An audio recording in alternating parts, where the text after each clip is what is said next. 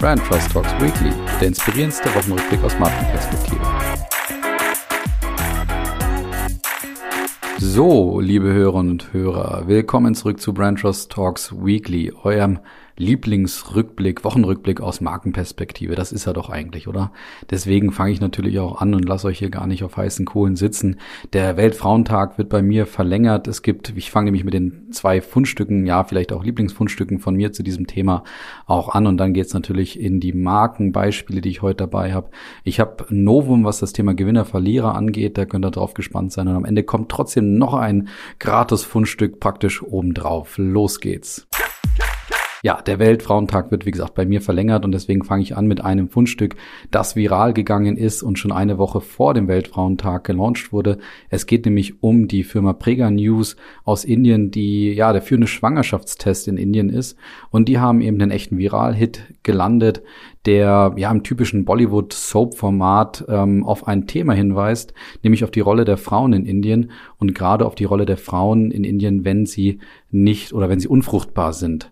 Und ähm, finde ich einen ja durchaus sehr emotionalen Film, der vor allen Dingen auch auf ein Problem hinweist, von dem wir vielleicht hier gar nicht so viel wissen, wo wir ja eher natürlich zu Recht auch auf das Thema Gender Pay Gap hinweisen oder auch auf die Chancengleichheit.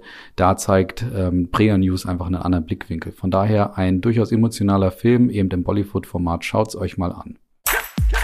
Zweites Fundstück heute eben zum Weltfrauentag ist Google, die im bekannten Videoformat, wie sie zum Beispiel auch den Zeitgeist ähm, Jahresrückblick immer wieder auch aufnehmen, haben sie in diesem Format jetzt auch ein Video zum Weltfrauentag ja, produziert, kann man bei ihnen ja sagen. Das heißt, Google bleibt sehr stildicht bei sich und zeigt eben ganz viele erste Frauen, also Frauen, die Pioniere waren, die eine Leistung erbracht haben und damit den Weg geebnet haben für weitere Frauen oder eben gerade für weitere Frauen auch den Weg ebnen wollen. Und das macht Google in einer wunderbar stildichten Tonalität, die man von ihnen auch erwartet. Von daher auch da heute Fundstück dafür, dass man so schön bei seiner eigenen Marke bleibt, aber natürlich auch etwas zum Weltfrauentag produziert hat. Und damit geht's jetzt weiter in die Markenbeispiele. Und da fange ich heute mit Aldi Süd an, weil es geht mal wieder um Nachhaltigkeit und dementsprechend auch wieder um Aldi Süd, beziehungsweise um Aldi. Ja, die tun halt einfach viel dort, kann man sagen. Und ähnlich wie Ikea erkennt Aldi, dass auch Discounter und Massenmarken eine Verantwortung haben, wenn es ums Thema Nachhaltigkeit geht. Deswegen waren sie hier auch schon so oft zu Gast. Und bei ähm, Aldi Süd soll in Zukunft das Thema Nachhaltigkeit nicht mehr nur ein peripheres Sortimentsthema oder auch mal eine Marketingaktivität sein, wie es die letzten Wochen und Monate hier öfter mal auch gezeigt haben, sondern es soll eine echte, ein echtes Programm sein, das reale Veränderungen im Unternehmen losstartet. Äh, und Anke Ehlers, die geschäftsführende Abteilung Corporate Responsibility international bei Aldi Süd, sagt eben dazu, unsere Ambitionen erfordern eine enge Zusammenarbeit mit unseren Geschäftspartnern und weiteren Akteuren im Einzelhandel. Gemeinsam können wir die globalen Herausforderungen meistern. So kann Aldi, und jetzt Achtung zur Demokratisierung nachhaltiger Produkte beitragen, diese leistbar machen und jeden Haushalt auf den Teller bringen. Das ist so ihre, ja, ihr Commitment, ihre Aussage zum Thema äh, Nachhaltigkeitsstrategie und die Strategie ist auf sechs Schwerpunkte ausgelegt, die ich jetzt hier gar nicht alle so äh, breit erzählen möchte. Aber was auch spannend ist, die Schwerpunkte sind nicht nur gesetzt, sondern es sind auch schon konkrete Projekte angelaufen. So arbeitet Aldi zum Beispiel daran, das Verpackungsmaterial der Eigenmarken ähm, bis 2025 rund, um rund 30 Prozent zu reduzieren ähm, oder auch äh, bis 2022 alle Verpackungen recyclingfähig zu machen. Und auch 2020 ist Aldi Süd ja als erster Lebensmitteleinzelhändler der Allianz für Entwicklung und Klima beigetreten. Also grundsätzlich eine sehr, sehr spannende Strategie, auch schön umgesetzt. Trotzdem habe ich mir noch mal eine zweite Stimme und auch zweite Perspektive geholt, nämlich von meiner Kollegin Sarah Böhmer, die Expertin ist für das Thema Markenführung im Nachhaltigkeitsbereich. Und Sarah gibt mal noch mal ihre Perspektive Perspektive zum Besten. Die neue Corporate Responsibility Strategie von Aldi Süd ist sicherlich erstmal lobenswert und auch die Vision, wir machen nachhaltiges Einkaufen für alle leistbar, sicherlich ein toller und lobenswerter Antrieb und schön zu sehen, dass sich auch Discounter oder ein Discounter im Bereich Nachhaltigkeit jetzt stärker einsetzt. Eine Frage, die aus Markensicht für mich allerdings noch völlig offen bleibt, ist, was das für die Positionierung der Marke Aldi Süd eigentlich bedeutet. Wird es jetzt zukünftig bei Aldi Süd nur noch nachhaltige Produkte geben? Wird man zur rundum nachhaltigen Marke? Wird es bei Aldi Süd auch nachhaltige Produkte geben, die preislich mit den konventionellen mithalten können?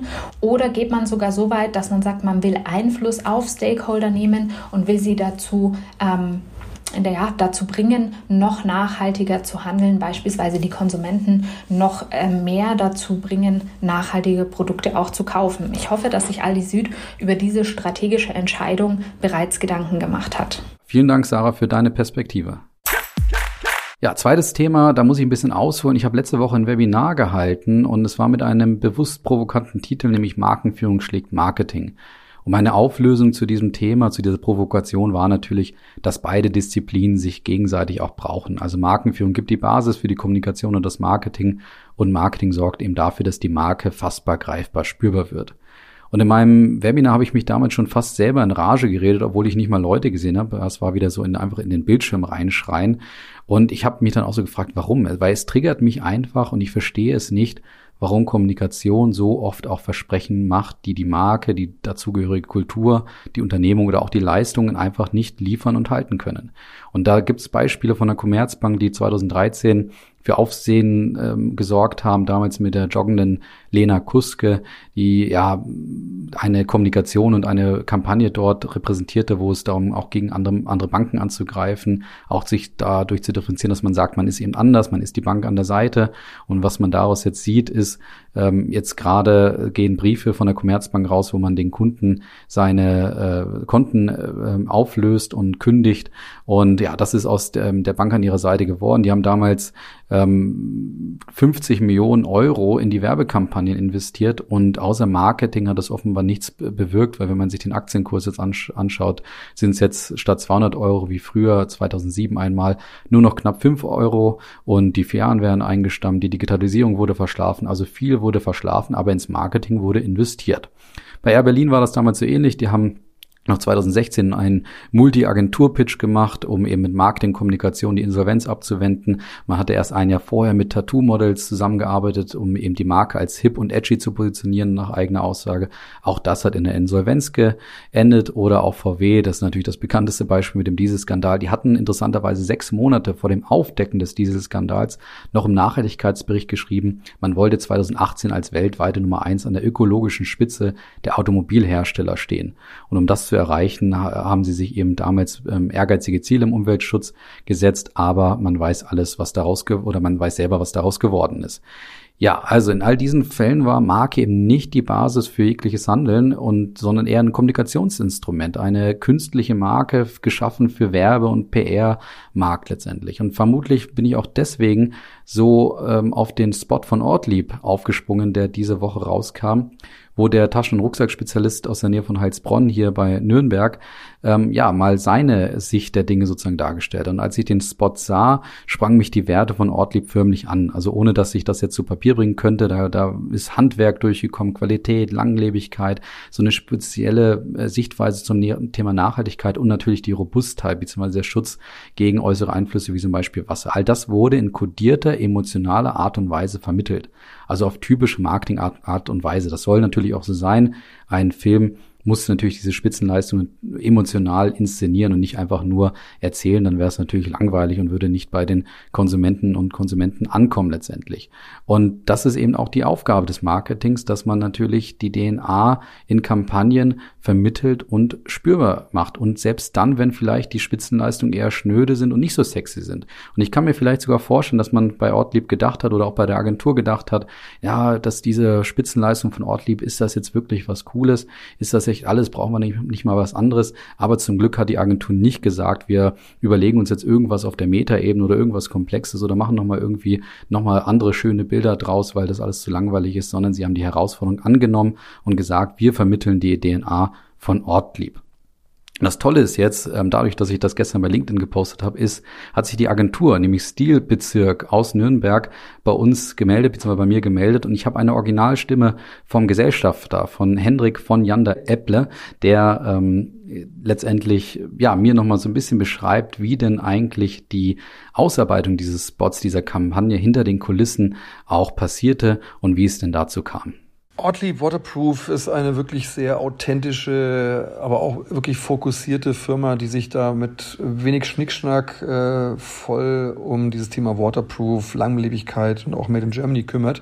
Und genau das ist eigentlich so ein bisschen so das Briefing, was wir bekommen haben, um die Infinite Adventure Kampagne ähm, zu entwickeln. Das haben wir dann auch ähm, mit einem Kreativframework zusammen sehr eng mit dem Ortlieb-Team, mit dem Ralf Vogt, mit der Tina ähm, Welsch und dem Felix Kerscher und weiteren dann durchgeführt. Das heißt, es war jetzt eben nicht so ein klassisches Arbeiten von Briefing, Konzept, Präsentation, fünf Korrekturschleifen, sondern wir sind wirklich in einem sehr engen Austausch auch immer wieder zusammengesessen, haben die Ideen weitergeknetet und umgemodelt, mussten zum Teil auch dann immer reagieren, äh, was die Locations anbelangt. Am Ende des Tages ist es dann aber doch auch wirklich Island geworden. Und warum Island? Weil Island sehr stark für das Thema Ursprung, alte, junge Natur, raue Natur, aber auch der echte Test für Equipment, also sprich dieses Thema ja, Waterproof, Langlebigkeit, da ist viel Wasser im Spiel auf Island auch immer, aber auch Roughness irgendwo.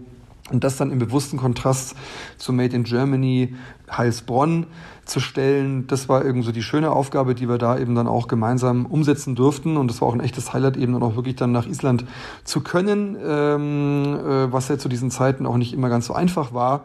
Aber ja, letztendlich sind wir jetzt auch recht stolz äh, auf das Ergebnis und ähm, das zeigt dann eben auch, dass wenn da so zwei mittelständische, mittelfränkische Unternehmen äh, ja gemeinsam äh, partnerschaftlich da auch wirklich irgendwie an solche Themen rangehen, dass da auch schöne Sachen bei rauskommen, ähm, die nicht nur ein Job sind, sondern auch echt einfach ein Herzensprojekt dann auch geworden sind. Und ja, dann nochmal vielen Dank an alle, die beteiligt waren.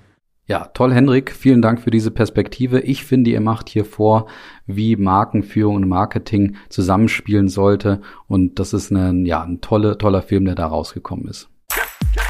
Ja, dann war noch ein Thema, Adidas hat eine neue Geschäfts- und Markenstrategie. Aus Create the Game wird Own the Game. Also schöne Verlängerung der Strategie erstmal, wenn man wenn man es mal am Titel festmacht, das ist ein schönes Bild vom Spielmacher. Reißt man jetzt das Spiel noch mehr an sich, bleibt trotzdem so der Spielmacher. Also schönes Bild aus dem Fußball entlehnt, wie ich finde. Und auch die Markenpositionierung wird in dem Zuge natürlich geschärft. Die Strategie läuft bis 2025 und ich habe für euch mal, neben all den Zahlen, die könnt ihr selber nachlesen, habe ich einfach mal so die drei Säulen, die aus meiner Sicht sehr, sehr spannend sind, für euch euch mitgebracht. Die erste Säule ist der Own the Game Strategie, dass ähm, ja der Konsument in den Mittelpunkt gestellt wird von Kaspar Rohrstedt und seinem Team und dass dieses Versprechen auch durch die Mitarbeiterinnen und Mitarbeiter im Leben erfüllt werden. Das heißt, konkret möchte Adidas noch mehr auch in die Mitarbeiterschaft investieren und ein inklusiveres und vielfältigeres Unternehmen auf die Beine stellen. Es geht natürlich auch viel um Chancengleichheit für alle Beschäftigten. Finde ich durchaus einen spannenden Ansatz von Rohrstedt, der ja nicht unbedingt als derjenige gilt, der sich um Unternehmenskulturen und äh, diese Themen letztendlich, ähm, ja, ich sag mal, kümmert, sondern eher als knallharter äh, Finanzer gilt. Von daher äh, interessante erste Säule, die ich glaube ich hier gezeigt habe. Die zweite Säule ist, und das ist nichts ähm, Überraschendes nach dem Corona-Jahr, der Fokus liegt mehr denn je auf dem Direktvertrieb. Also der E-Commerce-Umsatz soll ähm, auf bis zu neun Millionen Milliarden Euro äh, verdoppelt werden. Ähm, Adidas will seinen Konsumenten natürlich mehr denn je auch ein Marken- und Einkaufserlebnis nach ihren Vorstellungen bieten. Es soll um personalisierte Angebote gehen, es soll direkter interagiert werden, digitale Leistungen, der Direktvertrieb natürlich, also Direct to Consumer hatten wir letzte Woche schon, ist einer der zentralen Themen bei Adidas.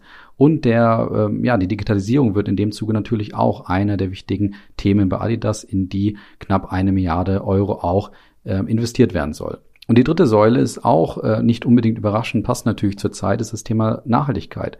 Adidas möchte sechs, äh, neun von zehn Artikeln nachhaltig machen. Derzeit sind es sechs von zehn Artikeln und eben bis 2025 sollen es neun von zehn werden. Das heißt, es geht darum, dass auch Produkte ähm, zum Beispiel in die definierten Nachhaltigkeitskonzepte von Adidas überführt werden sollen. Das heißt, alle Produkte sollen entweder recycelt sein, kreiswirtschaftlich verarbeitet oder auch aus regenerativen Materialien entstanden sein. Ganz spannend, diese drei Säulen, die ich hier gesehen habe. Lest euch nochmal die ganzen Details zur Strategie an. Das wollte ich jetzt hier alles nicht im Detail diskutieren. Aber insgesamt glaube ich auf jeden Fall eine schöne Strategie von Adidas.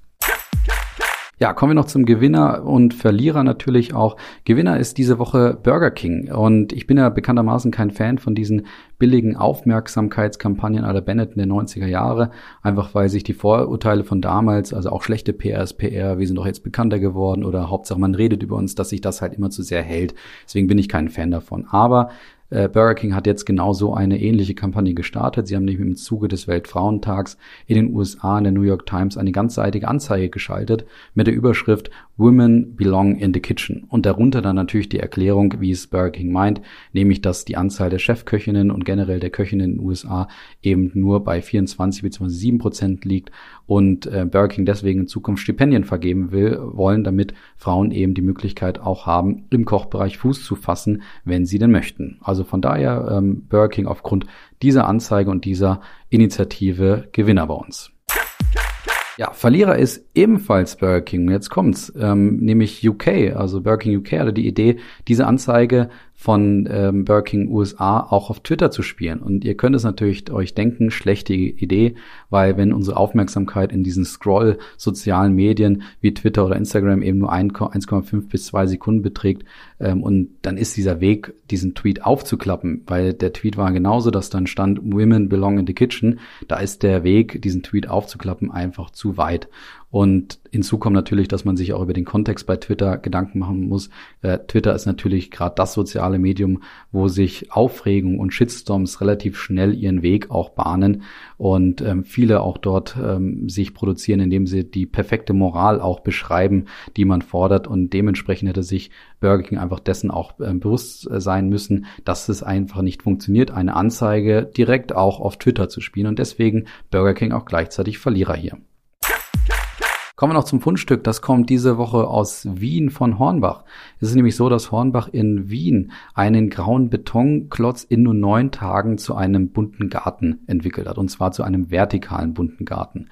Und das hat ähm, die Hornbach eben am Mariahilfer Gürtel in Wien gemacht und dort verwandelte eben Hornbach eine graue Gebäudefassade, an der normalerweise eben sehr viele äh, Werbungen normalerweise geschaltet werden, eben zu einer zu einem vertikalen Garten. Und das Tolle daran ist einfach natürlich, dass Hornbach dort seine Positionierung als Projektbaumarkt und auch als Markt, der sich sehr stark auf Macher und eben Projekte positioniert hat, wunderbar zum Ausdruck bringt und einfach ähm, diese DNA auch wiederum spielt. Und deswegen muss ich natürlich in dem Zuge, weil es auch eine tolle Aktion ist, auch die langjährige Kreativagentur Heimat, die das eben mit Media Plus in Österreich und der Unterstützung durch den Vermarkter Vedia umgesetzt hat, auch in diesem Zuge loben, weil nämlich dann nebenher noch auch die Blumen oder die, die ganzen, das ganze, die ganzen Pflanzen, die dort eingesetzt werden, die werden auch weiterhin in Wien existent bleiben. Äh, die Wagner-Brüder, das ist ein Verein, haben sich nämlich zum Ziel gesetzt, diese besonders oder viele besonders graue Flächen in Wien einfach mit mehr Grün ähm, so ein bisschen in Szene zu setzen. Und mit der Unterstützung von Hornbach und dieser Aktion kann der Verein eben seine Projekte ähm, einfach auch weiter vorantreiben,